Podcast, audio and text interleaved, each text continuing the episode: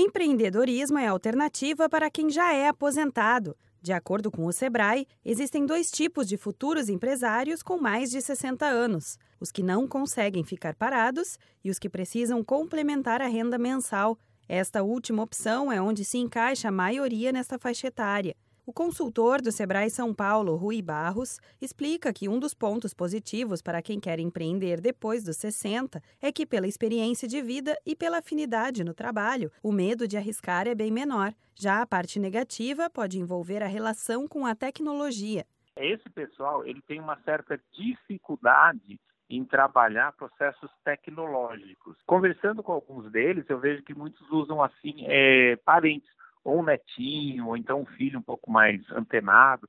Então, eles pedem muita ajuda nesse processo. E o que é bacana, eles não têm preconceitos de pedir ajuda. Então, para eles é normal pedir ajuda, o que muitas vezes é um diferencial competitivo para quem está começando, fica meio intimidado e tudo mais.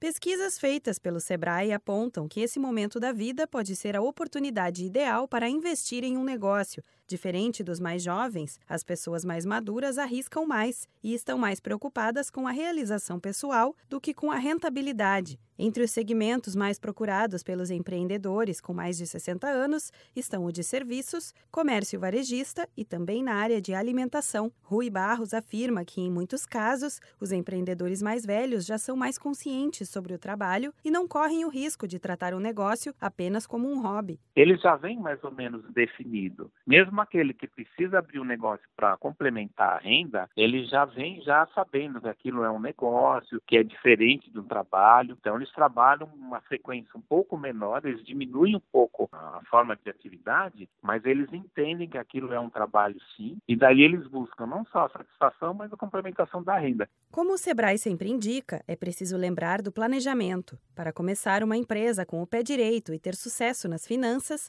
tenha certeza de que o plano de negócios está em dia. Você pode buscar apoio com consultoria e cursos do Sebrae São Paulo. Visite o escritório mais próximo de sua casa ou ligue para a central de atendimento 0800 570 0800. Da Padrinho Conteúdo para a agência Sebrae de Notícias, Renata Kroschel.